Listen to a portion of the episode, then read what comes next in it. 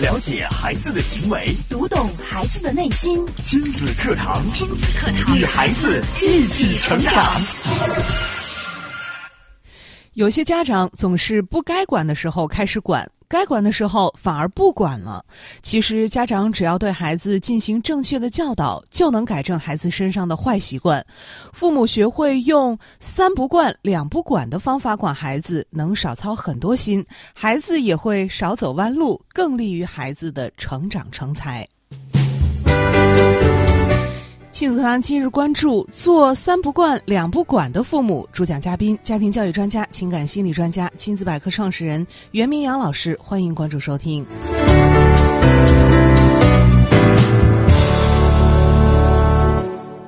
我是主持人潇潇，我们有请今天的嘉宾袁明阳老师。明阳老师好。大家好，听众朋友大家好。嗯，今天明阳老师要跟我们说一说做三不惯、两不管的父母啊，这是一个什么样的父母呢？听起来有些拗口啊。，对，这个其实还是说到如何去管教孩子的话题。嗯其实，在生活当中，呃，我们教育孩子的时候，很多父母往往会走入一个误区，嗯，该管的不管，不该管的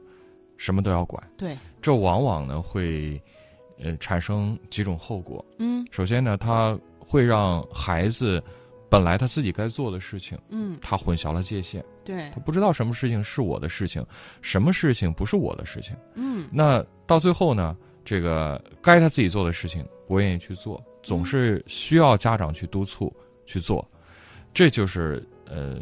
如果我们经常越界去管，或者说该管的管，不该管的，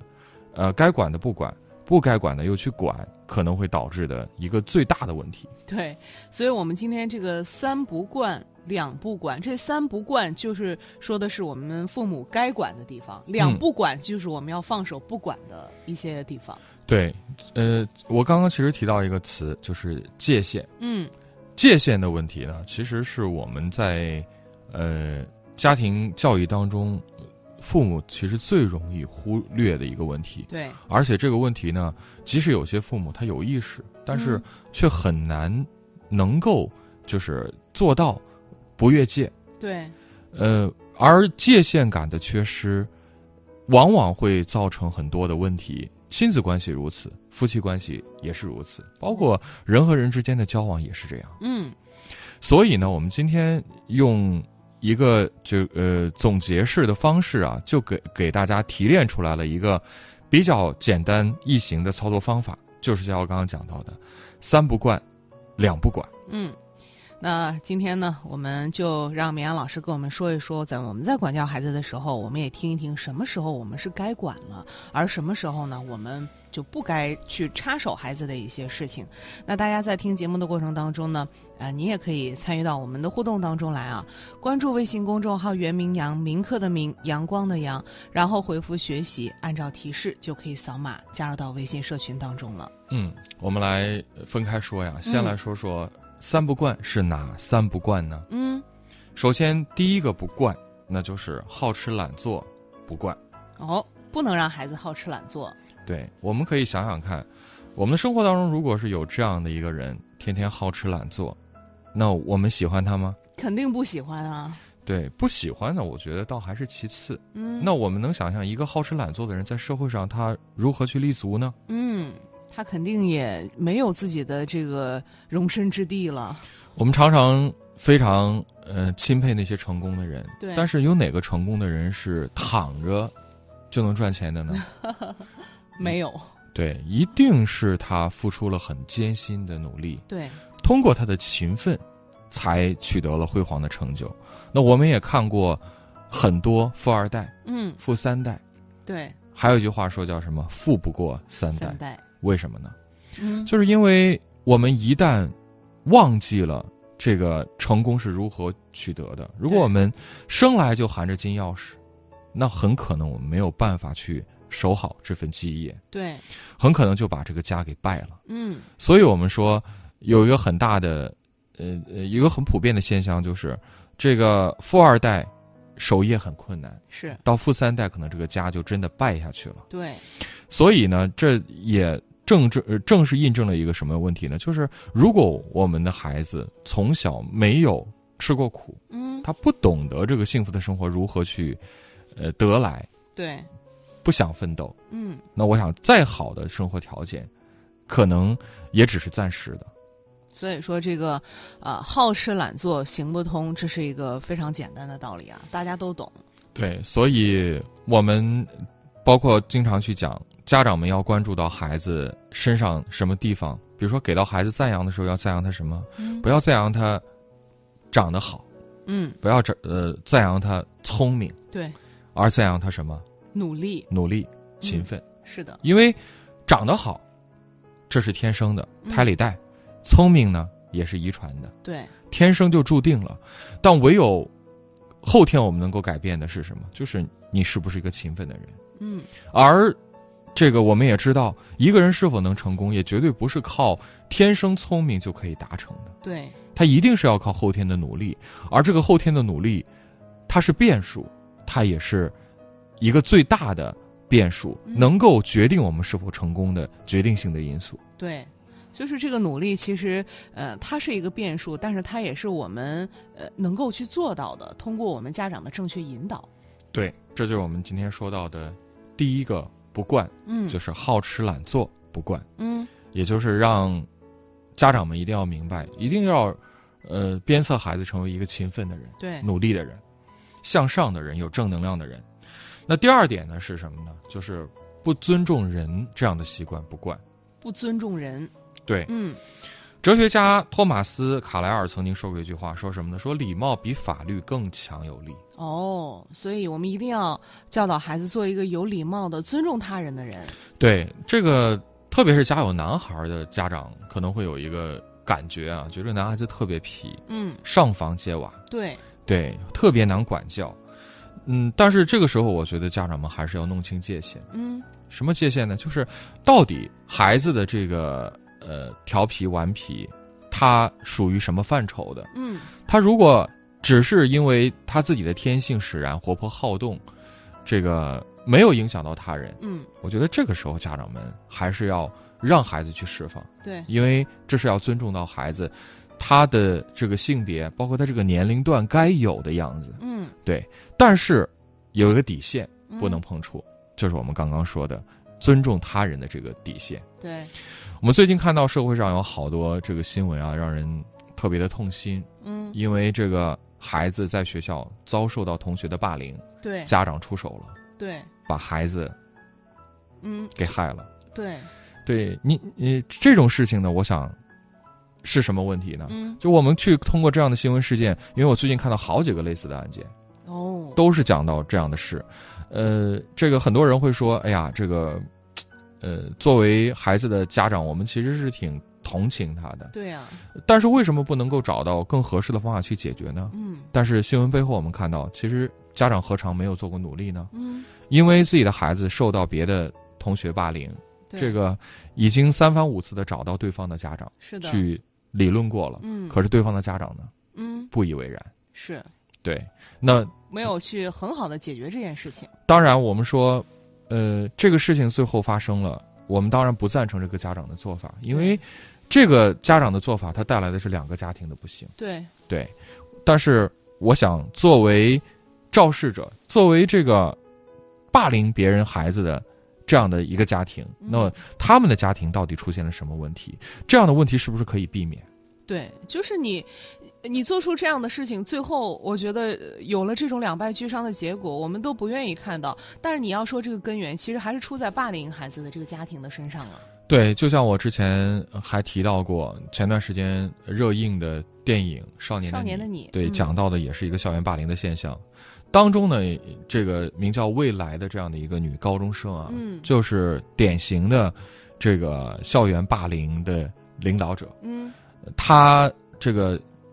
习惯性的去霸凌同学，哦甚至逼其中一个同学这个自杀。哦，到最后呢，这个那个同学走了之后呢，他又把霸凌的目光转向了周冬雨所扮演的这个角色身上。嗯嗯，到最后呢，这个结局呢，我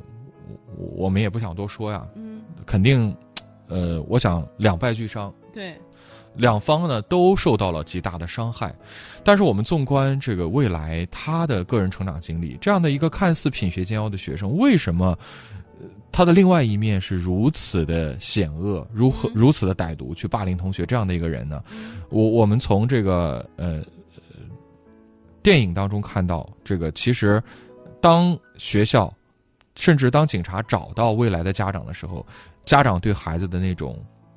无条件的保护，嗯，其实恰恰是埋下了祸根。对，这就是家长该管的时候。如果你不管，那真的是埋下祸根了。对，好，我们可能说刚刚讲的这几个事情，不管是电影当中，还是我们看到这些社会新闻，它是比较极端的。嗯，但是日常生活当中，可能我们说，哎呀，老师说的太严重了，嗯哪有这么可怕呢？嗯，这个，但是难道、呃不会发生这种极端的事情？我们说，我们这样纵容孩子，对孩子一定好吗？嗯我们想过没有想过，如果我们身边有这样的一个人，他经常出言不逊，经常就是动不动就欺负人，他的人际关系会好吗？对，嗯我们会喜欢这样的人吗？对呀、这个可能你说我我的孩子他也没杀人呀，也没逼着他同学跳楼自杀呀，嗯但是呃这个他的呃种种就是生活当中的你可能觉得不重要的，呃，甚至都不会去多想的一些行为，真的是影响到你孩子的人际关系。对我们常常说，这个二十一世纪是拼什么呢？拼人脉呀、嗯，就是它其实强调的就是人和人之间的团结协作。对，呃，个人英雄呢，我想在这个时代很难去立足了，嗯，需要的是大家在一块儿共同的去努力，对，这个团结的力量才大嘛。是的，所以想象不到，一个孩子如果他人际关系特别差，没有人愿意搭理他，这样的孩子他还有成功的可能和希望吗？嗯，你想他单打独斗怎么可能成功呢？对，所以我们说，这样的呃孩子呢，作为家长，我们一定要从这个细节，从小处去着手和重视。嗯，当孩子遇到这样的问题和苗头的时候，其实我们一定要去多多关注和纠正。对，孩子呃一次两次的出言不逊，可能有呃最开始我们说孩子说脏话什么的这些事情，家长们可能会呃一开始会比较紧张警觉对。但是久而久之，当孩子一旦成为了习惯，我们想再去纠正的话就很难。嗯当然，我们也讲其中是有些方法的。对孩子可能在两三岁的时候，他有时候呃受到一些这个动画片儿什么影响，说什么我要杀了你呀、对我要把你杀死，嗯，这些其其实家长不用特别在意。但是等到孩子他已经逐步的。建立起了基本的规则意识之后，他已经懂得这些含义的时候，比如说都已经上小学了、上初中了，嗯他还用这样的方式，那这个时候家长就必须要去警惕了。对，对，这个时候就不能说，哎呀，这个孩他子不懂事儿，他不，懂事儿，嗯，那是对你来讲，可能那是你的孩子，你可以纵容，但是不是说所有的人都可以纵容你的孩子？对，而且，呃，遇遇到这种情况，可能孩子久而久之，他就真的会成为了这个呃校园霸凌的主使者，成为了这个独霸一方的小霸王。是，那这个时候，呃，且不说对于孩子本身不好，那对于周遭的环境，对于其他人也是一种伤害。那如果遇到我刚刚呃节目开始讲到的那个非常极端的社会现象的话，那我想最终吃亏的还是自己的孩子。对，这个社会是不容忍这样的人存在的，不是你说你的孩子不懂事，他就可以在这个社会立足了。对，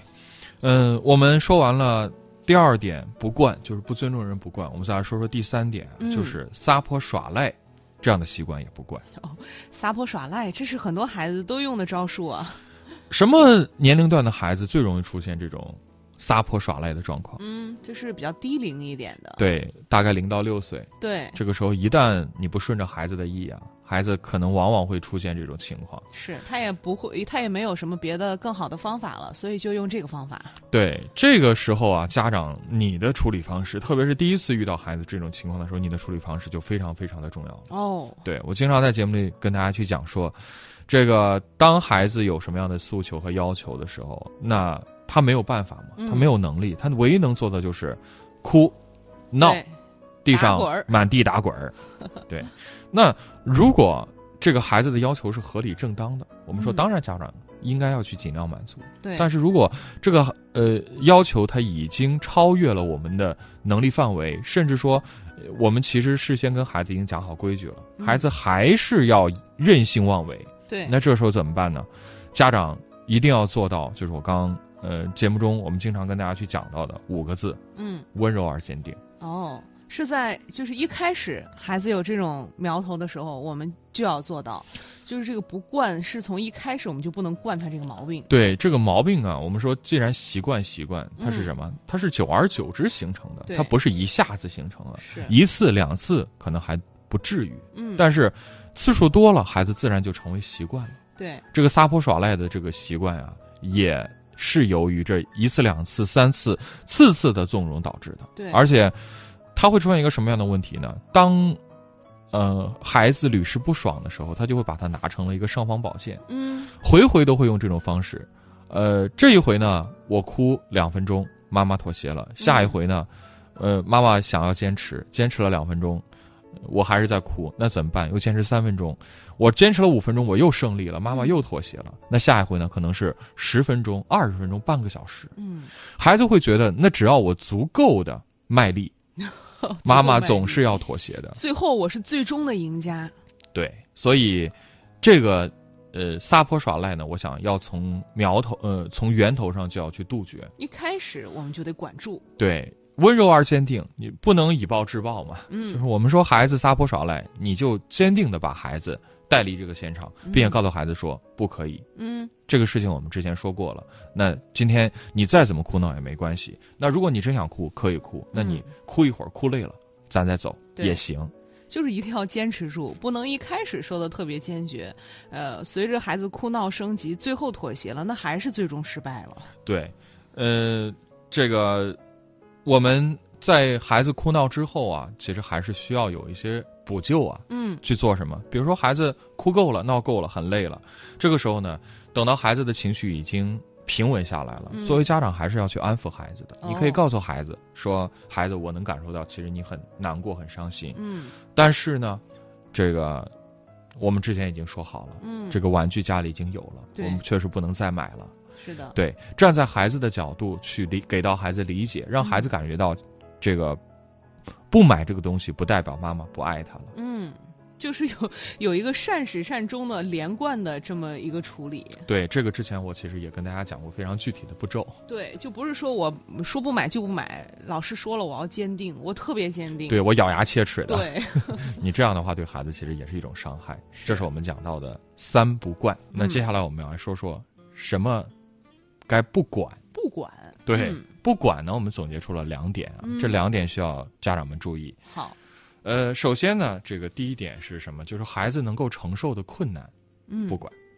哦，孩子能承受的困难，就是这个困难呢，呃，是孩子他通过自己的努力是可以去解决的。对，然后我们这个时候就不要管了。是这个。现在家长啊，其实往往会犯一个什么样的错误，就是管的太多。嗯，这个一呃一遇到问题呢，家长都忍不住要去插手。但是这个时候，我们其实往往我们忘记了孩子他处于这样的一个阶段，正是在学习啊。嗯，那我们其实是要给孩子时间和机会，让他对自自己去成长，而且我们养育孩子最终目的是让他自己养成自己能够独立解决问题的能力。嗯，如果我们一直什么事情都去插手，明明孩子可以去克服的困难，我们还是忍不住想要去帮孩子的话，那久而久之呢，会让孩子形成一种什么样的习惯呢？嗯就是遇到什么问题，他都会问妈怎么办呢？嗯，就是太过于依赖父母了。对我们，呃，可能说到这儿，大家会觉得这个，呃，它到底造成什么样的危害，我们可能不太容易有一个形象直观的这个嗯了解。那我们想想看，我们现在生活当中经常会讲到的什么妈妈宝男，对，妈宝男。其实这就是因为从小我们对于这样的孩子管的太多，哦，对，管的太多，以至于孩子长大了之后，他依旧事事都没有主见，嗯拿不定主意，总要去问问他妈嗯，该怎么办。对，就是可能是我们管的太多，管得太细了。有的时候，很多的家长说，其实我也知道这个，呃，很多孩子自己的事情，我们应该交给他自己。但是当孩子遇到困难的时候呀，或者是他栽跟头的时候啊，我们就控制不住，就是老想去去帮他，去替他挡在前面。呃对，但是嗯我我在这儿要跟家长们讲，有这样的心理，我当然知道，作为家长，我们都是为孩子好，对，我们都希望自己的孩子好。嗯，呃，有时候看到孩子去遇到一个什么困难的时候，我们觉得哎呀好简单，对呃我我不如帮他一下，我告诉他怎么去做，这样是不是就会好，就能够省点时间？是，但是，呃成长不可能一蹴而就，嗯，就是很多事情是必须孩子自己去经历过，对，他才能够真正的去成长的，所以不能够越俎代庖，不嗯能够去代替孩子完成这样的一个成长的过程。对，另外一个就是，作为家长，我们都希望，嗯，可以帮孩子，什么事儿都可以给孩子出谋划策、嗯出主意，让孩子少走很多弯路。对但是有些弯路是绕不开的。嗯，呃，而且还有一个最最重要的问题是，请问哪个家长你可以陪着孩子一辈子呢？嗯，没有一个，对，那如果有一天你不在了，嗯，或者有一天你没有能力了，对，那这个时候你的孩子呢，他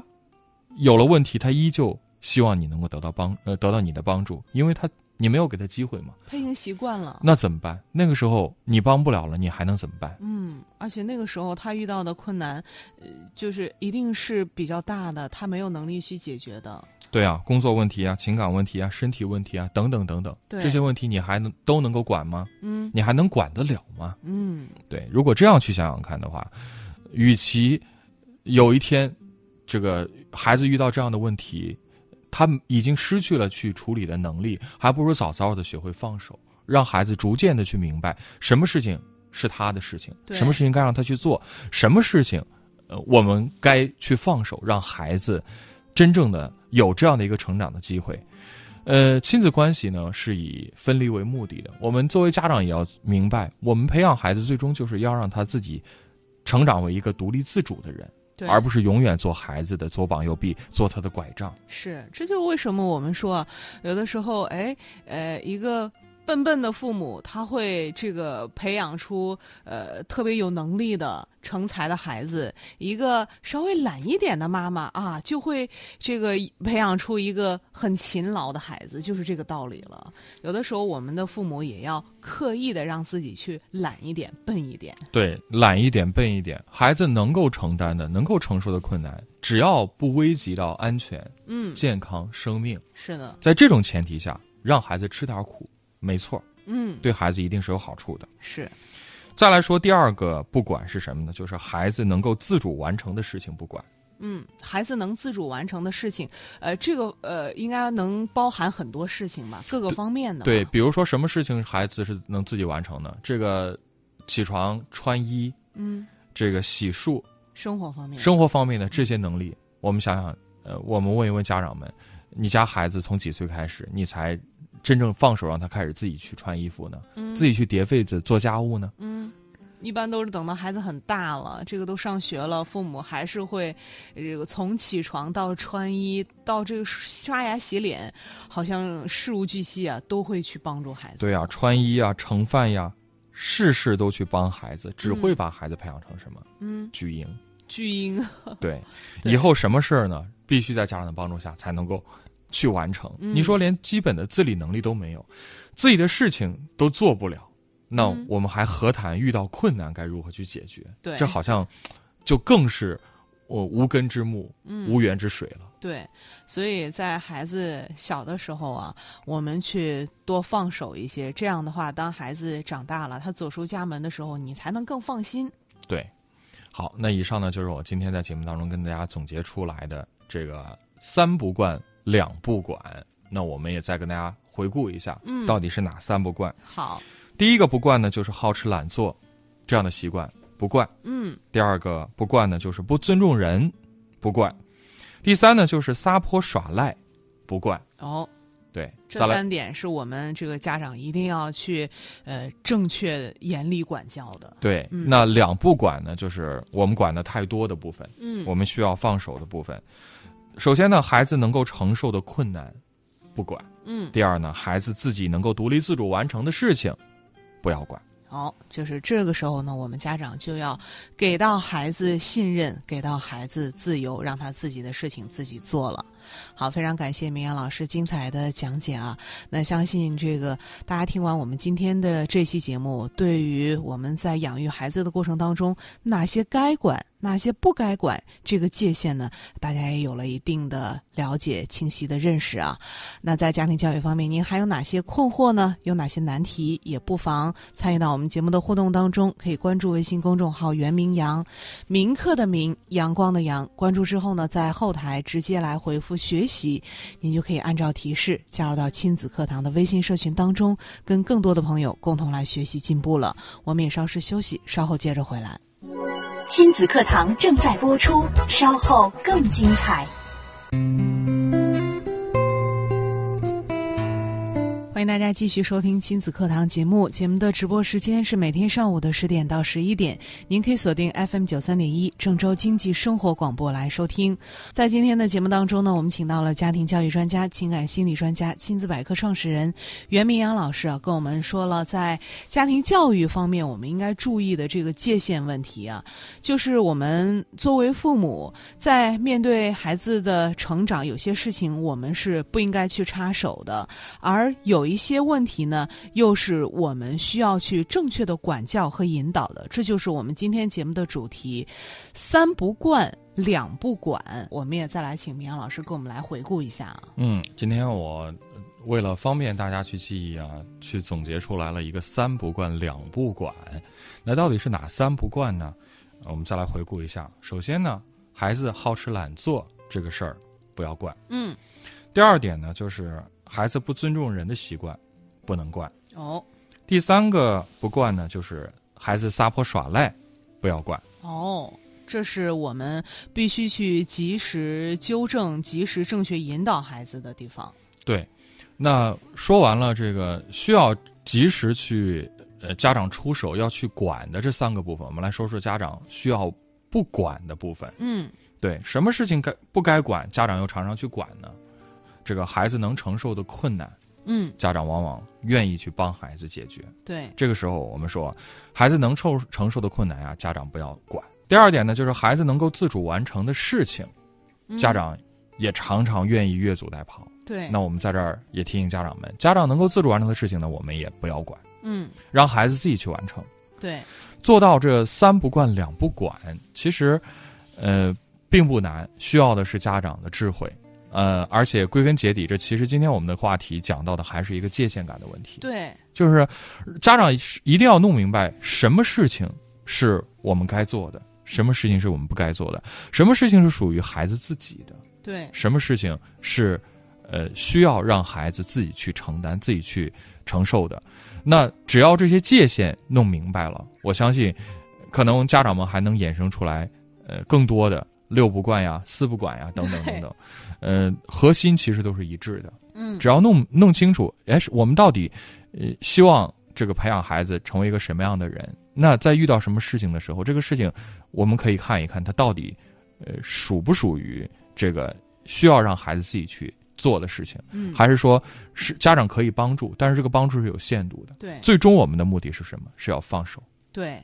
这些弄明白之后呢，呃，我想也不用特别去刻意记住这个所谓的什么三不惯呀，还是两不管。嗯，呃，那家长在教育孩子的过程当中，可能就会更加得心应手，特别是在孩子成长的初期啊，在孩子幼年的时候，零到六岁或者说零到八岁这个阶段，嗯只要这些生活习惯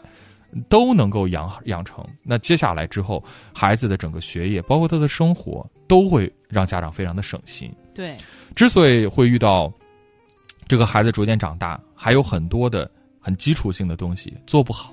很很多麻烦，就是因为在这个关键习惯养成期，我们没有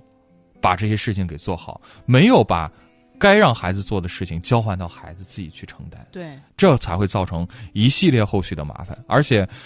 等到孩子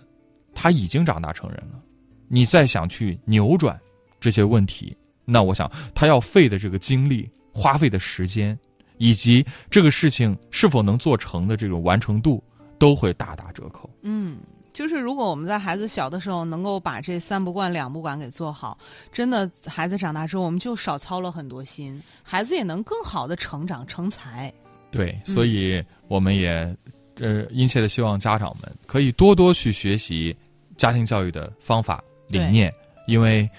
呃归根到底，说最后一句话，这个家长才是孩子永不退休的班主任。是的，非常感谢绵阳老师精彩的讲解，也感谢大家的收听参与。今天节目就是这样，明天同一时间亲子课堂和您不见不散。